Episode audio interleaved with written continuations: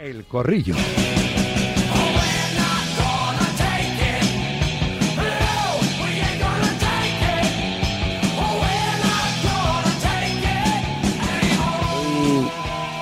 Marcelino García, casi todos me conocéis como Marce, pero no me llamo Salvador ni me apellido Milagros. Entonces, desde ese punto de vista, trabajaremos con la máxima honradez, como hemos hecho siempre, eh, para intentar disfrutar. Cuando disfrutamos y disfrutamos los profesionales, también disfrutan los aficionados, disfrutáis vosotros los periodistas, disfruta el Pres y, Fernando, que, bueno, vamos a intentar mejorarles la cara en estos próximos partidos. Y, y, entonces disfrutamos todos, ¿no? A ver si somos capaces, repito, con muchísima humildad y mucho trabajo de conseguirlo. Me ha encantado eso de me llamo Marcelino, me apellido García, no me llamo Salvador ni me apellido Milagros, ¿no? El nuevo o de nuevo, sí, siete años después, entrenador del Villarreal, Marcelino García Toral. SEAT Motor 10, concesionario oficial SEAT en Fuenlabrada, lleva 32 años atendiendo a sus clientes con mucho cariño y profesionalidad, cariño que traslada cada día a los oyentes de Radio Marca, patrocinando este espacio de opinión que comienza el corrillo con las damas primero, Claudia García, Fos Deportes. Hola Claudia, buenas tardes. Hola Rafa, un saludo para todos. He dicho perdón a los cuatro, al final somos, somos tres. Hemos liberado a Javi Gómara, se nos cae un habitual de, los martes, pero si está el profe José Luis San Martín, ex preparador y ex recuperador físico del Real Madrid durante casi cuatro décadas. Hola José Luis, buenas tardes. ¿Qué tal Rafa? Buenas tardes, un saludo para todos. Y por supuesto, José Miguel Muñoz, desde Sevilla. Sí, estás en Sevilla, Number One Sport. José Miguel, buenas tardes. Muy buenas tardes, sí, desde Sevilla, oliendo todavía derby y un placer también escucharos a todos, por supuesto, pero el regreso de alguien que siempre aporta tanto como es nuestro querido profe. Hombre, por favor, somos del team José Luis San Martín Forever and Ever. Por cierto, en Sevilla ha reaparecido José María Carrasco Benavente, no, perdón, José María eh, del Nido Benavente, del, nido, del, nido. Carrasco es el, es el hijo. Sí. Hay unas guerras ahí interinas e intestinas brutales y ya ha avisado, lo dijo ayer con los compañeros de, de COPE Sevilla, que el 5 diciembre vuelve ¿eh? y que no va a conocer al Sevilla en 100 días ni, ni la madre que, que, lo parió, ¿no? O sea, vuelve fuerte del nido. Sí, palabras de del nido. Y los que hemos tenido la, la fortuna, y digo la fortuna porque al igual que tuve la fortuna de trabajar en marca, tuve la fortuna de estar cerca de ocho años en el Sevilla Fútbol Club con el mandato de José María del Nido, sabemos de la ambición y de y del carácter ¿no? de Del Nido. Dentro de esa imagen que a veces puede parecer eh, muy echada para adelante o prepotente fuera, es una persona que tiene los pies en el suelo y que, que, sabe lo que quiere. ¿no? Hizo un proyecto ganador en el Sevilla, ya lo avisó cuando el Sevilla no tenía ni para balones y dijo que terminaría ganando títulos, lo, lo logró. Y tras ese periplo que tuvo que quedar fuera, está clara que hay una guerra abierta, descarada y total entre eh, Pepe Castro y José María del Nido. Y bueno, el presidente, el que fuera presidente, tiene claro que va a volver al, al, cargo. De hecho, yo la última vez que hablé con él me dijo, no sé si voy a tardar un mes, un año, pero volveré. Y, bueno, ahí lo hace y con, con fuerza. ¿no? Yo creo que también el, el, el, mensaje que mandó previo al Betis ha calado muy hondo en el sevillismo. ¿no? Ese, eh, señores, es un derby, es un partido máxima rivalidad importante, sabemos lo que significa. Olvidémonos de gritos antes del partido y centrémonos. Y ahora luego ya tras el derby, que además la imagen del Sevilla fue muy, muy mala. El Betis mereció ganar el derby sobradamente, fue mejor y lo demostró. Y eso no es habitual en, en esta ciudad donde el Sevilla siempre ha sido el rey de, lo, de los derbis. Acabó con empate a uno, el derby del pasado domingo, con ese golazo de Rakitic que puso las tablas ante un buen Betis. Está haciendo una gran temporada liderado por un excelso Isco, que no está en la selección. Luego, si queréis, hablamos de, los ausentes, pero pero quiero hablar, has utilizado una, un adjetivo, lo de prepotente. Quiero, quiero preguntaros a los, a los tres por, por lo de Lewandowski y Yamal. No sé si se está haciendo demasiada bola con este asunto, pero permitidme que le pregunte a un compatriota, a un polaco, vaya, a un periodista polaco sobre ese, ese feo que le hizo al, al chaval del Barça, su compañero de 16 años, Lamin Yamal, el otro día en el, a la postre Barça 2, a la vez 1. Lewandowski desde la concentración de su selección, desde la concentración de, de, Polonia, le ha querido quitar importancia con estas palabras. No sé si hay algo que valga la pena comentar, porque fue un caso aleatorio. En cuanto a mi relación con Lamin, hablé muchas veces con él durante el partido, le ayudé y le di consejos. Es normal que a veces digas algo en el campo o que grites para que alguien te escuche. pero no hay subtexto ni significado.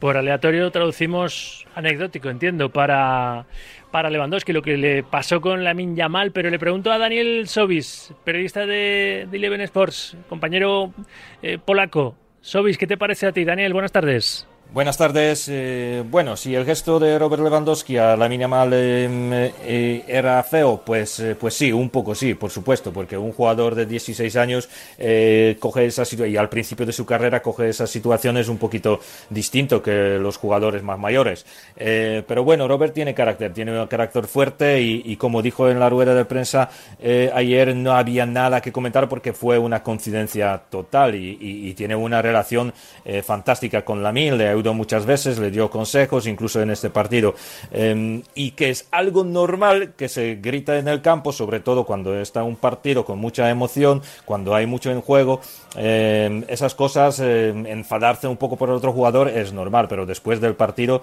todo vuelve a la normalidad. Eh, así que, bueno, pues eh, esto es un poco de resumen. Gracias, Daniel os pregunto a los cuatro, profe, que tú eres el que más eh, llevas en el mundo del fútbol. ¿Qué te parece a ti? Un, un, gesto feo, seguramente producto del, del fragor de, de, la batalla deportiva, de que no le están saliendo las cosas ni al Barça ni al propio goleador polaco eh, como, como se espera de, del equipo azurana y del, del propio delantero, de, de Robert Lewandowski, pero en cualquier caso, pues seguramente Levi podría haber pedido disculpas o se las pedirá al chaval, ¿no? Porque ante los ojos del mundo quedó bastante, bastante mal, ¿no? ¿Tú le quitas importancia también, eh, José Luis? ¿Eso pasa en los partidos o no debería pasar? Entre compañeros. Antes, de nada quiero agradecer a José Miguel el trato tan cercano que siempre tiene conmigo. Eh, muchas gracias, José Miguel.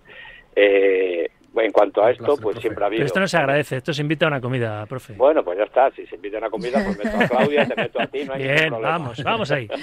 Sigamos, ¿qué te parece? Pues, bueno, no está bien, que duda cabe, aunque eso siempre se ha hecho, pero hay que ser discreto para que no trascienda. Y yo te puedo poner un ejemplo que seguramente mucha gente conoce y otra no. La influencia que ha tenido siempre Fernando Hierro con Paquito Pavón ha sido tremenda en el Madrid, tremenda, pero nadie sabía nada en el campo y en el campo era muy discreto y luego fuera del campo. Entonces hay que controlar sobre todo estos jugadores como Lewandowski, en este caso Fernando Hierro o quien sea, con los chavales hay que cuidarlo porque para que no se enteren, porque ahora las justificaciones no vienen a cuento, no vienen a cuento. Entonces eso lo tiene que, que lo tiene que controlar, que ha pasado siempre, pero que no trascienda muchas maneras. No puede justificar por el fragor, que tiene una ¿Pero a qué te refieres con que no trascienda? Porque fue una imagen pública. El chaval pues fue a darle la mano después de que no se lo hubiera pasado y se lo hubiese recriminado eh, Lewandowski y le, vamos, le hizo el avión. Claro, pero bueno, pues eso, he empezado con, que se enterara a todo el mundo que habían discutido, que habían, eso lo tiene que controlar, le tiene que dar las, como yo te estoy diciendo, que nadie sabía. O sea, que hay forma de hacerlo que no se vea. Eso hay que hacer, los veteranos siempre tienen que, que ayudar a los jóvenes, pero está en el vestuario, está si está en el campo que no se entere nadie porque lo pueden hacer, muchas cosas. Entonces él, pues eso lo ha hecho, lo ha hecho mal, se ha enterado todo el mundo y es una cosa fea que a mí no me ha gustado. Y luego las justificaciones vienen después, pero no, lo que tiene que hacer es prevenir y luego así no lamentarás. No me ha gustado. Estamos con el profe todos, ¿no, Claudia? Sí, no, totalmente. Me parece un, gesto vergonzoso y más por la parte del jugador que viene, ¿no? Un Lewandowski que siempre ha presumido o siempre ha sido visto de cara a la galería como un futbolista con mucha clase, muy educado y, entre comillas, podríamos decir muy, muy perfecto. Las justificaciones en rueda de prensa esa que, que acabamos de escuchar, a mí me falta el, el perdón no te justifiques, pide perdón porque esa imagen es, es eh, nefasta. Y yo eh, le pregunto a Xavi, ¿el problema para los jóvenes qué es? ¿El sol, el campo, el terreno de juego, los periodistas o los veteranos que ponen en aprietos, en apuros sin tensión a tus jugadores de la cantera? o incluso el, propio el de crítica de la prensa que está afectando especialmente a los jóvenes. Esto es increíble. Pero bueno, le hemos dedicado un, un radioclip en el comienzo del programa Xavi alias El Excusas, por el que no voy a preguntar, porque creo que se ha tratado él, solo con todo tipo de excusas para no hacer verdaderamente autocrítica de que su Barça no está funcionando como debería de funcionar, pese a estar sacando más o menos los partidos adelante. Si os voy a preguntar luego, se lo he planteado a los oyentes, ese juego siempre interactivo nos, nos gusta, ese tipo de, juegos, viendo eh, las 13 primeras jornadas y con permiso el Girona, el podio, ¿no? O si metemos a cuatro en la pelea por el, por el título de liga, que os voy a pedir que me los ordenéis ¿eh? en cuanto a favoritismo para hacerse con, la liga, visto ya Sí, un tercio de, esta Liga eSports, un tercio del campeonato doméstico. Faltas tú, José Miguel, sobre el gesto de, Lewandowski a, la Miña Mal. Yo creo que, bueno, ha sido un gesto feo, pero que no hay que darle mayor importancia. Como bien ha dicho el profe, eso ha sucedido siempre. Y yo lo veo más como el carácter ganador de, de Lewandowski y las circunstancias en las que estaba el partido. Como se suele decir, ¿no? Que no, desde pequeño nos han repetido nuestros padres, ¿no? Quien bien te quiere te hace, te hará llorar, ¿no? pues es una forma de, decirle cómo tiene que hacer las cosas, quizás equivocada por el momento, como digo, de, de la situación, pero creo que estaba, que estaba de más, pero que hay que darle más, mayor importancia que, lo anecdótico, como, como decían en esa explicación al principio. Ahora escucharemos más a los oyentes en otra, tanda de notas de audio en el 78 26 90 92, opinando un poco de todos los temas que hay encima de, la mesa. Pero precisamente la Minya Mal ha sido llamado por Luis de la Fuente y jugando ante Chipre o ante Georgia, nos lo vamos a asegurar, va a jugar un tercer partido con la selección española absoluta para que Marruecos no nos lo pueda arrebatar. ¿no? Hay que cuidarle, hay que mimarle a la Minya Mal. Si no lo hace Lewandowski, lo haremos desde la desde la propia selección española. De hecho, Morata tiene un gesto bonito hacia el chaval, mencionándole como uno de esos jóvenes que están rompiendo la puerta ¿no? y pidiendo paso. E invitándonos al optimismo, porque también os lo quería preguntar, se lo he planteado también a los que están escuchando este, este programa faltan dos partidos solo, eh, estamos ya clasificados, simplemente tenemos que amarrar la primera plaza de nuestro grupo para que tengamos un sorteo más un poquito más benévolo para ser cabezas de serie en el sorteo de la Eurocopa del próximo verano, Alemania 2024. Pero ¿qué grado de ilusión podéis o podemos tener todos con este equipo nacional para volver a para reverdecer viejos viejos laureles? Claudia, nivel de motivación con, esta España de cara al próximo verano, ¿en, qué, ¿en qué nivel lo situamos por, por tu parte? Hombre, a mí me conoce Rafa, yo soy muy positiva siempre y siempre quiero eh, buenas vibraciones para todo el mundo. Entonces, eh, yo eh, opto y deseo y espero que nos vaya lo mejor posible. Obviamente la favorita es la local, la de casa, no Alemania, pero por otra parte, aunque la, la de casa, la que juega en casa es siempre la favorita, yo creo que España tiene muchas papeletas para hacer un, una buena actuación, básicamente porque tiene un grupo de jóvenes con veteranos espectacular. Luis de la Fuente está haciendo también su propio equipo, su propia pandilla y, por el momento, por el momento lo están haciendo fenomenal. Entonces, ¿por qué tendríamos que dudar si de momento todo va bien, no? O sea que una de las favoritas somos, ¿no? Para ganar la Eurocopa o piano piano, profe. No, no, somos una de las favoritas, que duda cabe, ¿no? Además los resultados, los resultados le están acompañando, pero los resultados vienen eh, motivados por el buen juego que está teniendo la selección, como dice Claudia, y estoy de acuerdo, hay chavales jóvenes con calidad y con talento que están muy bien apoyados por los veteranos y la verdad es que, de momento la, la selección está, está causando buena impresión. A mí me gusta, a mí me está gustando y creo que sí, que podemos llegar, llevar, a ilusionarnos porque, porque los resultados seguro que, que vendrán porque se está jugando francamente bien. Faltas tú por opinar, José Miguel, y los oyentes nos, nos piden paso de nuevo. España creo que al igual que Brasil, que Alemania, que Italia, Francia, son selecciones que siempre son favoritas por plantel.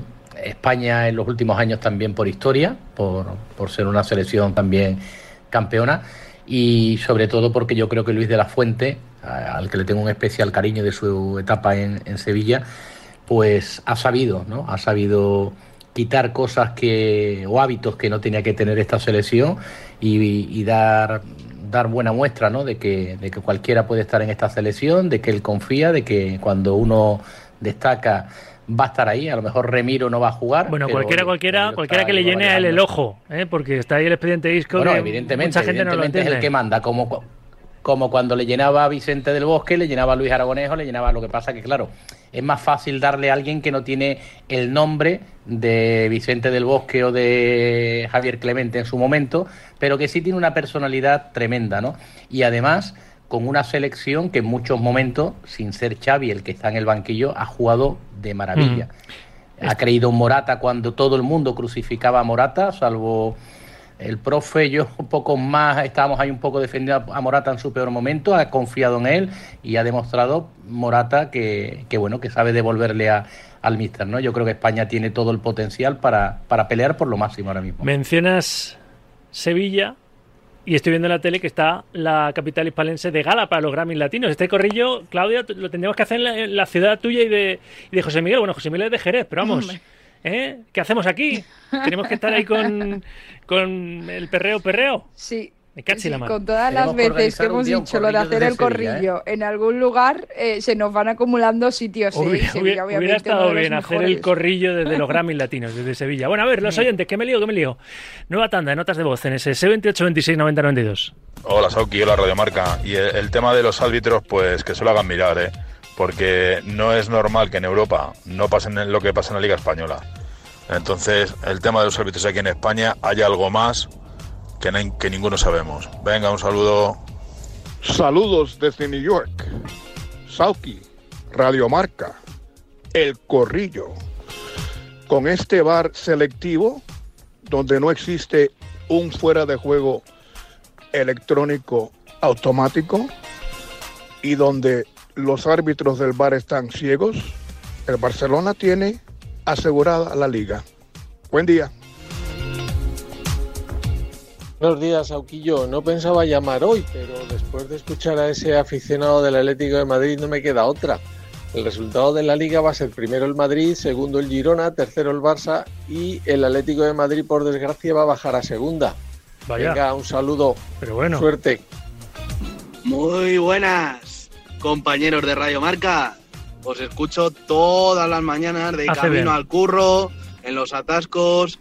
Y quería deciros que Manuel Pellegrini va a ser el entrenador que lleve al Betis a ganar la UEFA Europa League. Guarden este audio, veréis que tengo razón. Un saludo y feliz día. Venga, ánimo. Guardado queda. ¿eh? Te pediremos, si, si gana el Betis la, la Europa League, te pediremos lotería de, de Navidad, que nos compres. 2 y Como ya 34, ganó el uh, Sevilla. 1 y 34 Bien en, en Canarias. Estoy en la ciudad del fútbol de las Rozas. José Félix Díaz, redactor jefe de marca. Buenas tardes, Félix. Muy buenas, Rafa, ¿qué tal? Eh, ¿Ya ha acabado la reunión de, de Medina Cantalejo, del presidente del CTA, con los entrenadores de primera y segunda división? Acaba de empezar. Ah, bueno. Acaba, acaba de empezar. No, no, es empieza ahora. Empieza ahora. Ah, vale, vale. Es que España. los he empezado a ver llegar sobre las 12 y digo, esto será una cosa no, pim, no, pam, no, fuego, no, no, no, no. Han llegado los, los entrenadores primero a las 12, que era su, su reunión anual Ah, que es verdad, es verdad. los, los comité técnico de entrenadores y el comité técnico de árbitros. Ahora están llegando. y El último ha sido Gil Manzano en llegar. Y yo creo que o está a puntito de empezar porque ahora tenían previsto un cóctel o, o ha empezado ya o empezará enseguida, o sea, muy pronto. En teoría eran las 3 la hora marcada de la reunión de, con los árbitros, pero bueno, no sé si ya estarán hablando, demás, si los entrenadores han hablado antes de, han puesto una especie de un ideario de, en común para ver qué, qué comentaban a los, a los árbitros, pero bueno, vamos a, hay que esperar, todavía no, no están en plena faena los árbitros y entrenadores. Primero ha sido la reunión de, de los, de los entrenadores y ahora la reunión con Medina Cantalejo. Y entiendo, Félix, que es un- una idea de, del propio presidente del Comité Técnico de Árbitros para limar asperezas y explicar algunas situaciones o, o de quién ha partido esta, esta idea. No, no, no, no, esto, a ver, esto es la reunión anual que hacen los entrenadores. En este caso o sea, se suele hacer antes, en septiembre. Se ha llevado un poquito más atrás. eh, bueno, no, no es que lo lleven haciendo mucho tiempo, pero sí en las dos últimas tres temporadas eh, se reúnen, hablan de lo que las, bueno, pues las inquietudes que tienen, lo que tienen, lo que hace ese comité técnico. Recordemos que lo, parte del sueldo de los, todos los entrenadores de- del fútbol español va hacia los entrenadores, hacia este comité, hacia el uso que hacen bueno, pues en mostrarle a los entrenadores el uso que hacen de ese, de ese dinero, por dónde progresan, por dónde dejan de, de progresar.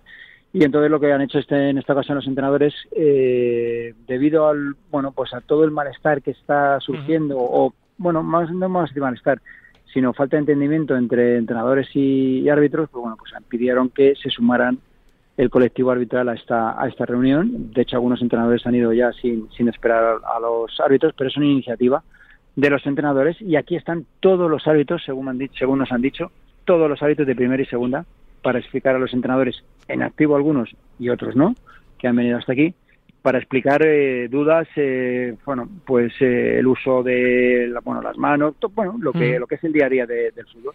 Pues me parece bien, ¿eh? Si ha nacido la idea, como nos confirmaba Feliz Díaz de los entrenadores, me parece fenomenal. Si hubiese nacido de Medina Cantalejo, pues casi mejor, ¿no? Porque son ellos los que están ahora más en entredicho, ¿no? Por muchas Recuerda que- razones. Que, hubo, recuerda que hubo una reunión primero telemática que hacen todos los años. Sí. Eh, bueno, pues todos los años en agosto suelen hacer una reunión, ya ha habido un primer acercamiento, lo que pasa que, bueno, desde esa reunión ahora han surgido temas que en los que no están muy de acuerdo. Es la primera vez que coinciden los tres entrenadores de los tres grandes, Madrid, Atlético y, y Barcelona. Simeone no había venido, sí que habían coincidido eh, Xavi Hernández y, y Ancelotti, pero bueno, en este caso también se suman Simeone. Solamente hay tres eh, ausencias, son Imanol, eh, Benítez y no sé, había un tercero que no, que no había venido, ahora mismo no recuerdo, pero son tres los entrenadores de primera que no han venido, el resto están todos. Y hemos visto una imagen así cariñosa de Ancelotti con Simeón, en fin, hay buen, hay buen rollito, ¿eh? al menos entre los entrenadores lo hay y a ver si se puede limar un poquito la diferencia de, de, criterios que, a, veces tienen con los propios árbitros por la interpretación del reglamento muchas veces, ¿no? Bueno, aclarar, aclarar situaciones ¿no? que se dan, yo creo que hay, hay temas que que están evidentemente siempre sobre la mesa sobre pues las manos, el uso del bar, el, el cuando el cuando es gris, cuando es blanco, cuando es negro, no, bueno, pues yo creo que todo eso es lo que intentarán aclarar, pero ya te digo yo que dentro de una semana volverá a haber otra vez disparidad de criterios. Pero bueno, oye, son pasos hacia adelante que se dan, ¿eh? y a mí me gusta que estén aquí el jefe de los árbitros y los árbitros. Yo creo que que estén todos es una también demostración que los árbitros como colectivo necesitaban de reforzar públicamente porque hay algunos que ahora mismo le están cuestionando todo incluso algunos que, que hace poco o hace unos años eran árbitros y que yo creo que están siendo excesivamente duros con los que han sido sus compañeros. Estoy contigo. A ver si estos dos tercios que nos quedan de campeonato son más tranquilos. Después de esta reunión hay más acierto por parte de los árbitros y más entendimiento también por parte de los entrenadores hacia los colegiados. Félix, te leemos, te, escuchamos, te, vemos. Seguimos esa reunión desde marca.com también. Un abrazo, José Félix. Pues aquí estamos. Un abrazo a todos. Chao. Gracias, José Félix Díaz, con la selección española y también con esta reunión de los entrenadores y los, y los árbitros de, primera y segunda división. 2 y 39, 1 y 39 en Canarias. ¿Qué os parece? esto de tender puentes, profe, siempre está bien, ¿no? En, general en la vida, ¿no? Sí, totalmente de acuerdo. Pero como dice José Félix, eh, dentro de una semana o diez días. Hasta la próxima polémica, ¿no? Bueno, la polémica. Pero bueno, está bien que haya que haya iniciativas y que, y que se pongan de acuerdo. Y, y, que para que todo mejore el tema del fútbol, que está un poquito crispa ahora con los árbitros, que hay que reconocer que la presión que tiene es enorme, enorme, enorme. Pero bueno, eso se, solucionaría, como yo he dicho tantas veces, quitando el bar o dejando el bar para los fuera de juego y, si entra el balón o no. y ya está. estamos, la vida. Sí, sí, estamos ahí, estamos totalmente de acuerdo. A ver, la, la optimista de cabecera de este, de este, de este corrillo, Claudia, ¿va a servir para algo esta reunión?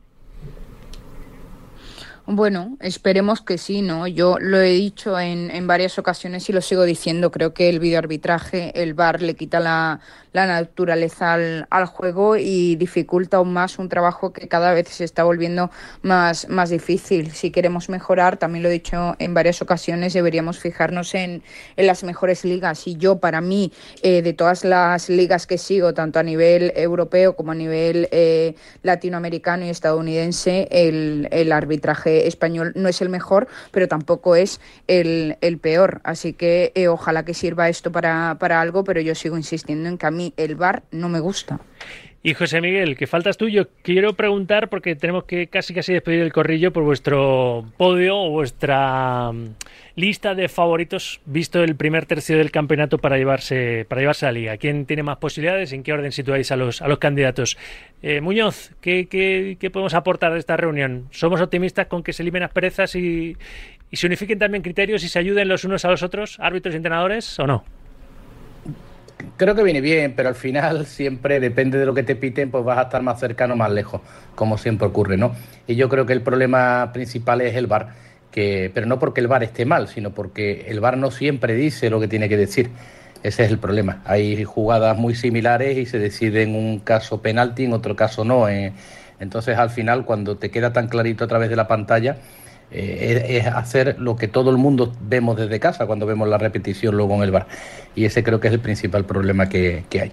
Casi me tengo que ir, no me lo podéis desarrollar mucho, pero sí que me interesa saber cuál es vuestro vuestro orden de, candidatos grandes favoritos a esta, esta, liga y a ver si alguno mete al Girona, que todo el mundo dice que se va a caer, se va a caer, pero está liderando por segunda semana consecutiva la, la liga en, en solitario. Profe, ¿cuál sería tu podio?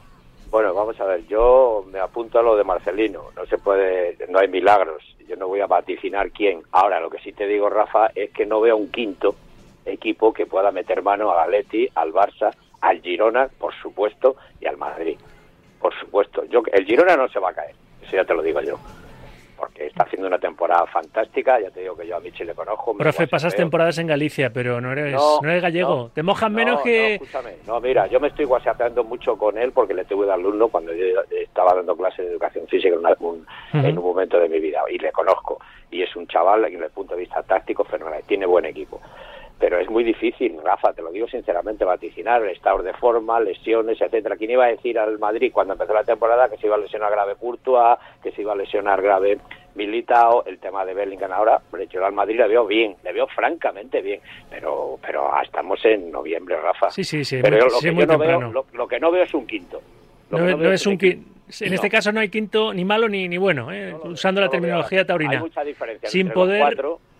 Sí, sí. El Atleti, el Atleti está francamente bien. El Barça, bueno, pues no está jugando bien, pero está sacando los partidos. Y el Girona, bueno, el Girona que está espectacular. A lo mejor en un momento determinado, pues tiene algún bache, a hacer algún equipo, pero bueno, es que, que dónde va. Y el Barça, lo que sí te digo, que el Barça lo va a pasar muy mal con el Girona. Eso sí, ya te lo digo. Me quedo sin tiempo. A ver si así de forma más eh, resumida se, se lanza a la piscina Claudio García y también José Miguel Muñoz. Y nos vamos. Venga, yo me lanzo, yo me lanzo, Rafa. Yo por el estilo de juego y por cómo me divierte al verlos jugar, primero Girona, segundo Atlético de Madrid, tercero Real Madrid y último Barça. Toma, Girona ganando la Liga, ¿eh? ¿Cuál Leicester en aquella temporada en la Premier? y José Miguel. Rafa, quita, quita de la comida, Claudia. Sí, la bajamos de, bajamos de la invitación. qué, qué malo eres, profe. primero ahora. Y José Miguel. por, la clasificación. Creo que van a luchar el Atlético, ojito al Atlético, no olvidaros del Cholo y de la forma de hacerlo y que tiene un partido menos, que se pondría con 31 a uno de Madrid, ¿eh? que nos olvidamos muchas veces de eso y aparte yo creo que uno de los equipos más sólidos y que tienen al mejor jugador del mundo ahora mismo, con permiso de Haaland, que es Antoine Griezmann. Y Atlético, Madrid y Girona yo creo que van a pelear ahí y confío que la Real, que es un equipo que tengo un cariño muy especial y que hace un fútbol muy bonito, pueda meterse en esa lucha. Sí creo que el Barça eh, si no llega a ser Xavi el que está el que está en el banquillo, ya se estaría hablando de, más del entrenador que otra cosa, ¿no? Veremos debería de ver Xavi los partidos de, de Michel para aprender que también con gente humilde también se hace un fútbol maravilloso. A ver qué pasa. Me tengo que ir. Claudia, un corrillo más. Gracias. Un placer como siempre. Gracias. Abrazo. Profe, un abrazo. Rafa, un saludo y José Miguel, lo mismo, cuídate mucho. Un abrazo. Igualmente, un placer estar con los mejores. Hasta aquí el corrillo, como siempre, con Seat Motor 10.